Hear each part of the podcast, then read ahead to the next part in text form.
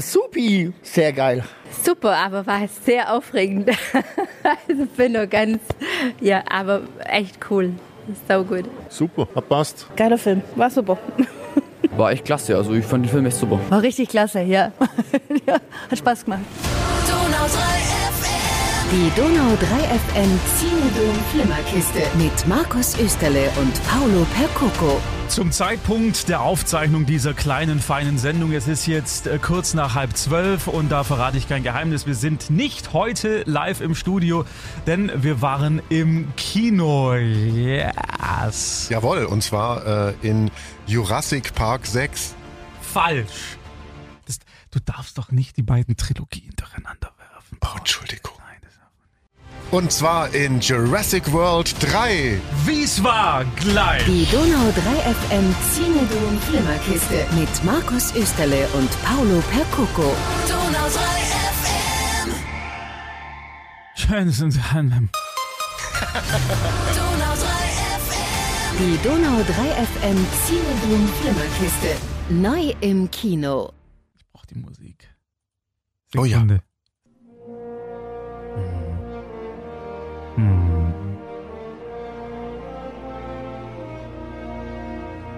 Meine Güte, ist das schon so lange her. Komm, wir lassen uns einfach mal kurz laufen, die Musik. Die ist so schön.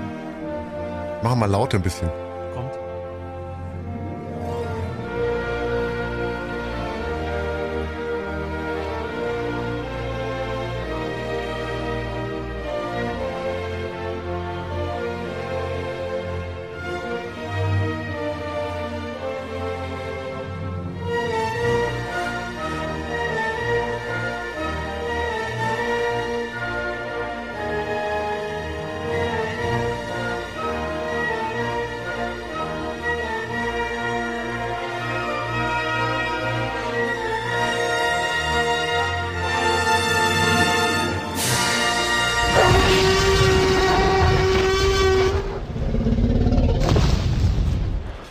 Glaube, mehr müssen wir gar nicht sagen. Alles, was wir jetzt noch sagen, wäre verschwendete Zeit. Schauen Sie sich diesen Film im Kino an. Ja. Ich komme gerade aus dem Frühstückskino.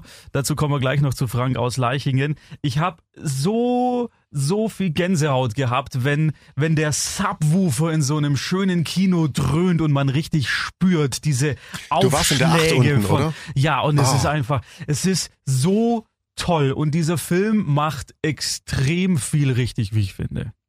Äh, Da, da schließe ich mir dir komplett an. Ich konnte ja leider heute Morgen nicht dabei sein, weil ich hatte Frühschicht. Dafür war ich gestern Nachmittag. Hahaha, hihi, hoho. Ähm, und ich hatte auch äh, durchgehend Gänsehaut fast. Und hat, hat mir auch richtig gut gefallen, der Film. Richtig toll. Wir haben außerdem noch Menschen gefragt, die äh, aufgrund des äh, Frühstückskinos diesen Film sich angeschaut haben, wie zum Beispiel Frank aus Leichingen. Der Film Jurassic World war klasse im Kino. Das Kino ist vorbei. Alle verlassen das Xenodom, bewegen sich so langsam dann wieder heimwärts oder nur in die Stadt, je nachdem. Das war ein einmaliges Erlebnis. 6.45 Uhr war der Einlass. Dann gab es Croissant, Brezel, Kaffee und danach begann der Film. Wirklich klasse. Sowas kann nur in Verbindung mit Donau 3 FM vorkommen. Sowas. Nochmal recht herzlichen Dank. Ja, Frank, dir vielen Dank, dass du gekommen bist. Also wir waren eine kleine illustre Gemeinschaft und ich glaube, zumindest von den aus den Gesichtern, die ich gesehen habe, konnte ich ablesen, dass der Film wirklich gut ankommt. Und es ist, bleibt kein einmaliges Erlebnis. Am 7. Juli geht's gleich weiter. Am 7.7. um 7 Uhr morgens mit. Thor. Oder auch Thor. Love and Thunder. Lass uns ganz kurz nochmal über den Film an sich sprechen. Ich spiele schnell Musik und dann äh, reden wir, warum Okay. der tatsächlich so toll ist. Schönen Donnerstagabend. Wir sprechen über Jurassic World 3 Dominion, wie er auf Englisch heißt, oder auf Deutsch Jurassic World 3 ein neues Zeitalter. Der Film an sich ist insofern toll für Menschen, die die ersten Teile gemocht haben, weil die drei OGs, die Original Gangster aus den ersten drei Teilen, sind wieder dabei. Sam Neill, Laura Dern und Jeff Goldblum, wobei Jeff Goldblum mit einer seltsamen Synchronstimme, die, das habe ich nicht gecheckt. Das hat mich aber gar nicht gestört, weil er, der ist als Charakter einfach so toll. Ich hatte gelesen, dass er eine andere hat, aber ich hab's, es wäre mir gar nicht aufgefallen. Mir fiel es auf, weil ich gestern Abend den ersten nochmal angeschaut Ah, hatte. so. Aber ich habe gestern nochmal den ersten angeschaut, aus dem Grund, weil ich wissen wollte, ob der sich, ob der sich noch hält. Kann der noch was, 30 Jahre nach seiner Premiere. Und verflixt nochmal, er kann sehr viel. Der ist nach wie vor ganz, ganz toll. Und es hat sich auch wieder gezeigt, wie sich die Sehgewohnheiten so ein bisschen geändert haben, jetzt mit diesem neuen.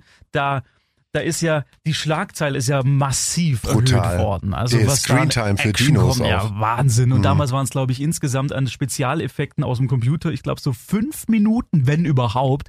Und was mich ganz besonders jetzt an dem neuen gefreut hat, dass sie ganz viele Modelle wieder genommen haben, vor allem für die kleinen Dinos, diese Streicheln und so. Das ist richtig schön haptisch. Ja. Was hat dir nicht gefallen? Nicht gefallen hat mir das, ähm, das hat mir aber schon beim ersten nicht so gut gefallen. Was heißt nicht gefallen? dass äh, das, was wir da sehen, ist jetzt quasi so äh, der Stand der Dinge, wie Dinosaurier es ungefähr waren und ausgesehen haben. Und viele denken, oh, so sahen die also, genau so sahen die aus. Dabei wissen wir ja bis heute nicht wirklich, ob ein T-Rex nicht vielleicht sogar Federn hatte. Weißt du, äh, oder wir haben ja jetzt in Jurassic World 6, äh, du weißt schon, haben wir den ersten Saurier mit Federn, weil das sind neueste paläontologische Erkenntnisse, die, die sie da eingebaut haben. Ist ja ganz toll. Ähm, aber wie gesagt, es könnte auch sein, dass der T-Rex auch Federn hatte und vielleicht so geklungen hat wie ein Huhn. weißt? Ähm, und das fand ich schon im ersten seltsam. Auch wie die, wie die schreien, gerade der, das Gebrüll und so weiter. Mhm. Das könnte auch, vielleicht hat ja ein Brontosaurus gezwitschert. das fand ich immer ein bisschen komisch, dass das so hingestellt wird, wie, äh, so, so war's. Wir wissen genau, wie es vor 100 Millionen Jahren ungefähr ausgesehen hat.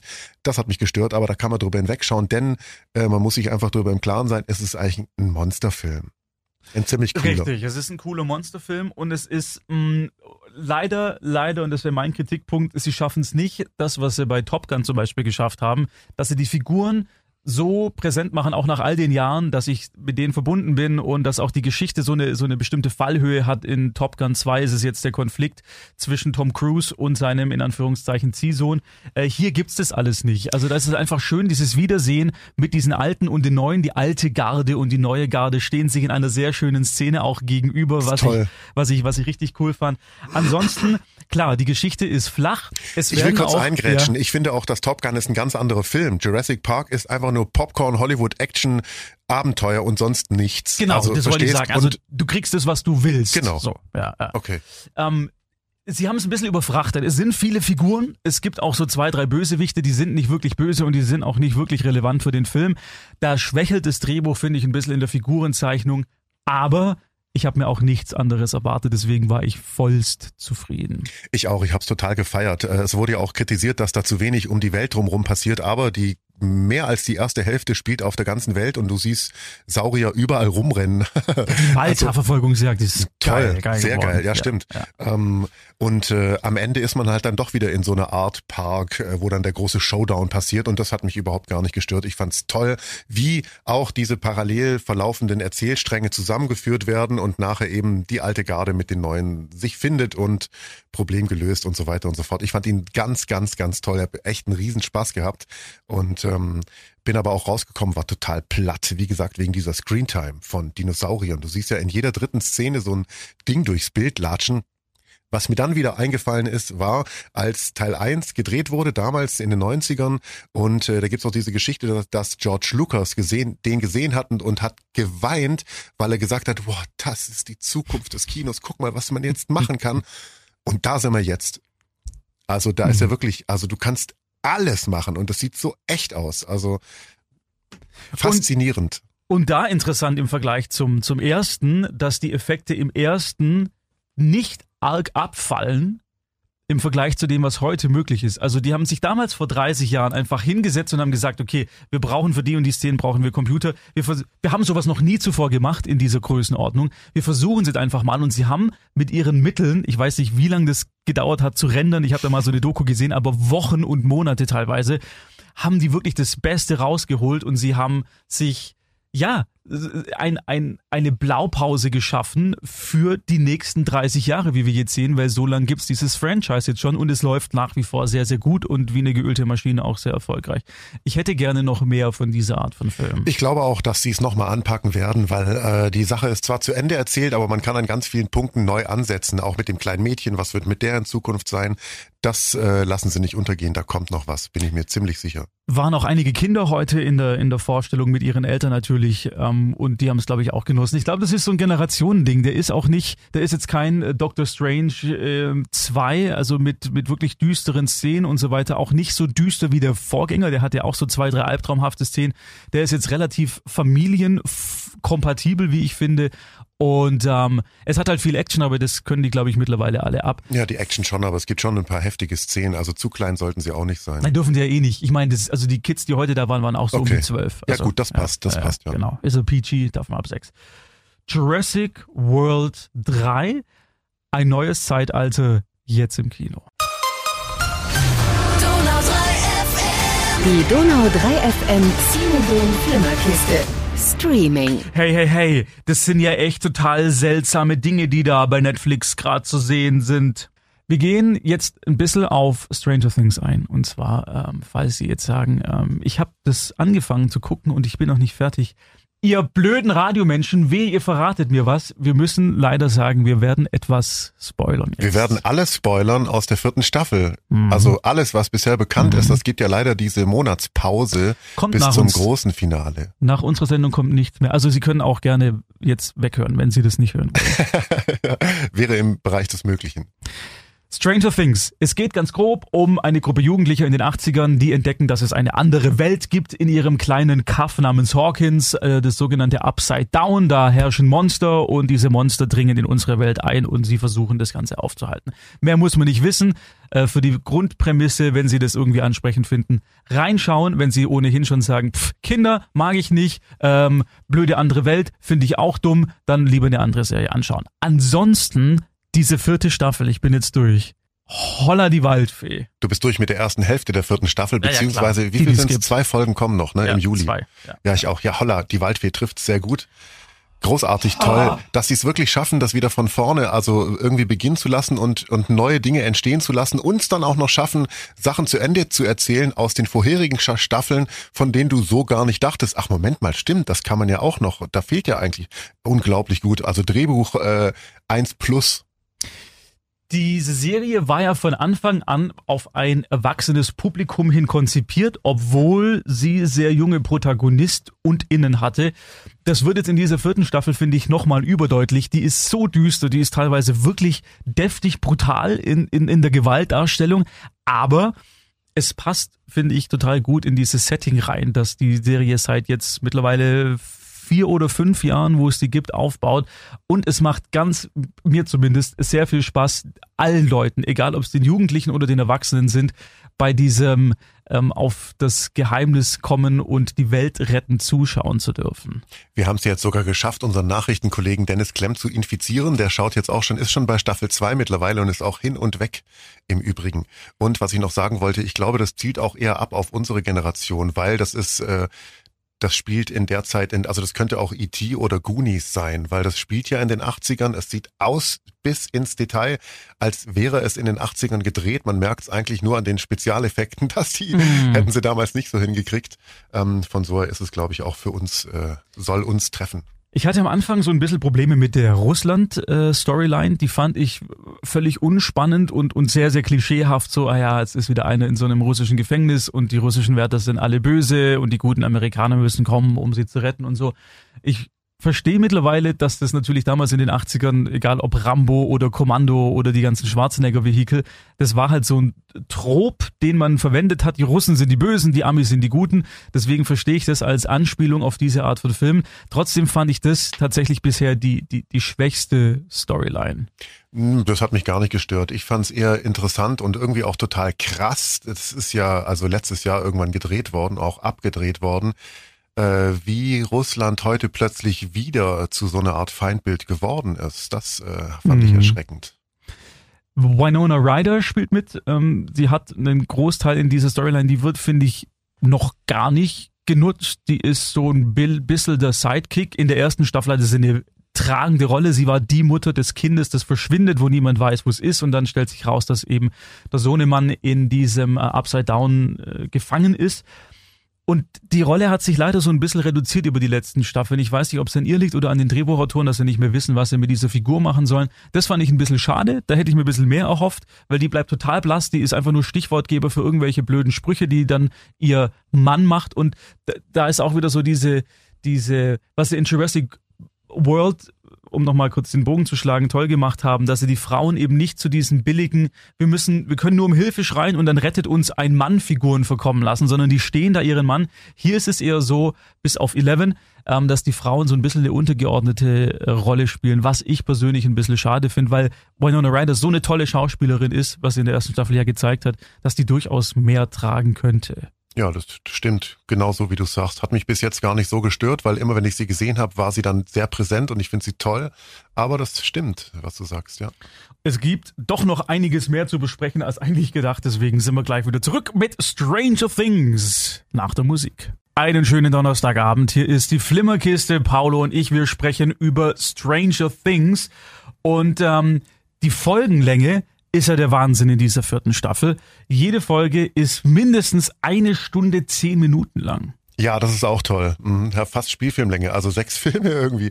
Unglaublich. Und sieben, acht kommen jetzt. Nee, sieben, acht und neun kommen dann jetzt noch. Und ähm, es ist ja tatsächlich wohl auch äh, laut den Duffer Brothers, die das erfunden und gedreht haben, äh, eine fünfte finale Staffel in Planung, die dann sicher auch kommen wird, denn das ist ja unglaublich erfolgreich. Und Gerüchte über ein mögliches Spin-off einzelner welcher Figuren auch immer. Wo habe ich denn das gelesen? Auf irgendeiner Schmierseite habe ich das gelesen. Auf jeden Fall, Staffel 5 kommt sicher wohl auch, die das dann auch alles wie auch immer abschließen soll. Und wollen wir spoilern jetzt eigentlich? Haben wir doch gedroht. Ja, haben wir ja schon so ein bisschen. Naja, wie fandst du denn das Ende nach Staffel äh, Folge 7? Wer dieses, äh, dieser Oberbösewicht aus dieser Gegenwelt ist und ähm, wie es dazu kam und wie äh, Elfie auch den, diesen, dies, wie dieser Riss entstanden ist und so weiter? Ich find's gut, weil ich hatte das nicht auf dem Schirm und diese Figur, der Bösewicht, der wird eingeführt, vermeintlich als äh, Angestellte in dem Krankenhaus, in dem Eleven eben lange Zeit Ja. verbracht hat. Und er sieht von Anfang an, bist du dir nicht sicher, was ist Ja. das für einer? Wie sieht der? Also Ja. top gecastet. Der äh, könnte auch, ähm, ah, hast du immer noch nicht gesehen, Clockwork Orange? Nee, genau, könnte, aber würde Der er hätte wunderbar reinpassen. Roddy komm, genau, ja. das, der ist wie Ja. Roddy McDowell, heißt er, glaub, ne, aus Clockwork Ja. Orange. Ein unglaubliches Charaktergesicht, wo du nicht genau weißt, ist der jetzt, ist der jetzt cool oder ist der völlig, ist es ein Freak, der total uncool ist. So und äh, es stellt sich eben raus, er ist so mega uncool und auch die Ursache allen Bösens, mit denen wir es im Grunde die letzten vier Staffeln zu tun oder ja doch vier Staffeln Mhm. zu tun hatten. Und das finde ich eine unglaublich krasse Eröffnung, weil wollen wir es rauslassen? Mhm. Er ist Nummer eins. Da hat's mir, da hat's mir gleichzeitig die Haare zu Berge gestellt und ich hatte Gänsehaut äh, gleichzeitig so irgendwo. Also wahnsinns geile Idee, super, mega toller Dreh und ähm, das dann nochmal rauszuholen und überhaupt auf die Idee zu kommen. Also diese Duffer Brothers sind echt Masterminds und haben wohl ihre fünf Staffeln schon lange in ihrem Kopf fertig gehabt. Das ist, genau. Hast du geguckt, wie der heißt, oder? Weil der ist ja wirklich Jamie, Jamie Campbell Bauer heißt er. Also ich hoffe, wir sehen, ich hoffe, wir sehen von dem noch mehr, weil der ist wirklich toll. Und ihn sehe ich, ich, ich habe ihn noch nicht häufig gesehen, bei Sweeney Todd spielt er auch mit, das ist mir jetzt gerade nochmal eingefallen, Bei dem Film. Mhm, beim Film. Okay, aber da war er Da noch war er noch sehr Jahre jung, ja, ja, da war er noch sehr jung. Okay. Ja, ja, ja. Aber unfassbares Charaktergesicht und ich habe es im Original geschaut, deswegen weiß nicht, wie die deutsche Stimme ist. Eine sehr einprägsame Stimme. Eine sehr, sehr ähm, Okay, Stimme weiß ich jetzt nicht mehr, aber ich weiß noch, wie er spricht, auch sehr einprägsam genau. im Und, Deutschen. und insgesamt, ich finde es ich find's gut, dass die Duffer Brothers tatsächlich Drehbuchautoren und Regisseure sind, Ja. die nicht nur sagen, sie haben einen Plan gehabt, weil das hört man ganz oft. Oh, ich habe einen Plan, ich kann zehn Staffeln füllen und es wird, ihr werdet weggeblasen vor lauter Enthüllungen und dann, dann schafft's auf drei Staffeln und dann langweilst du dich noch so durch die dritte durch und dann wird's abgesetzt, Ja, weil es keinen mehr interessiert. So. Passiert hier nicht. Null. Und das finde ich total gut und deswegen auch, dass er die Nummer eins in dieser Reihe von Experimenten ist. Und die auch, dann- hast du das auch so richtig verstanden, oder? Die auch wirklich alles in Gang gesetzt hat, was wir seit Staffel 1 sehen. Na ja, Der natürlich, steckt hinter ja, diesem äh, Demogorgon, hinter dem Demogorgon, Mindflayer genau, ja, und ja, genau, ja, sowas Geiles, oder? Boah. Und auch die Wie geht Hintergrundgeschichte. das aus? Vor allem, es kann ja nicht komplett zu Ende gehen, wenn es noch eine fünfte Staffel gibt. Richtig. Und auch die Geschichte von ihm finde ich total gut, dass sie seine Kindheitsgeschichte relativ am Anfang der Staffel schon aufgreifen Ja, da und wir da genau da mit einge, eintauchen dürfen Und und, dann geile- erst merken, aha, das ist ja. Ja. sogar der und dann gibt es noch viel mehr Sinn, das, was Ja. wir vor zwei oder drei Folgen gesehen Und haben. die, die tolle Gastrolle von Robert England ist toll, oder? Ja, Robert England, England. Freddy, ja, ja, Freddy Krueger aus den äh, Nightmare-Filmen hat Super. auch einen kleinen Auftritt und so. Ähm, insgesamt, ich bin, ich bin sehr, sehr zufrieden und falls die noch ein bisschen skeptisch sind, ähm, es ist eine wirklich schöne, toll erzählte, super gespielte und spannende Serie. Absolut. Das war's von uns. Einen schönen restlichen Donnerstag. Wir hören uns nächste Woche nicht. Da ist nämlich Feiertag. Da ist Fronleichnam. Deswegen gibt's uns wieder in zwei Wochen. Und dann rückt auch schon unser Frühstückskino in Ruchbein. Ey. War das mein Einsatz? Am 7.7. um 7 Uhr Tor Love and Thunder im Xenodom. Machen Sie es gut. Tschüss.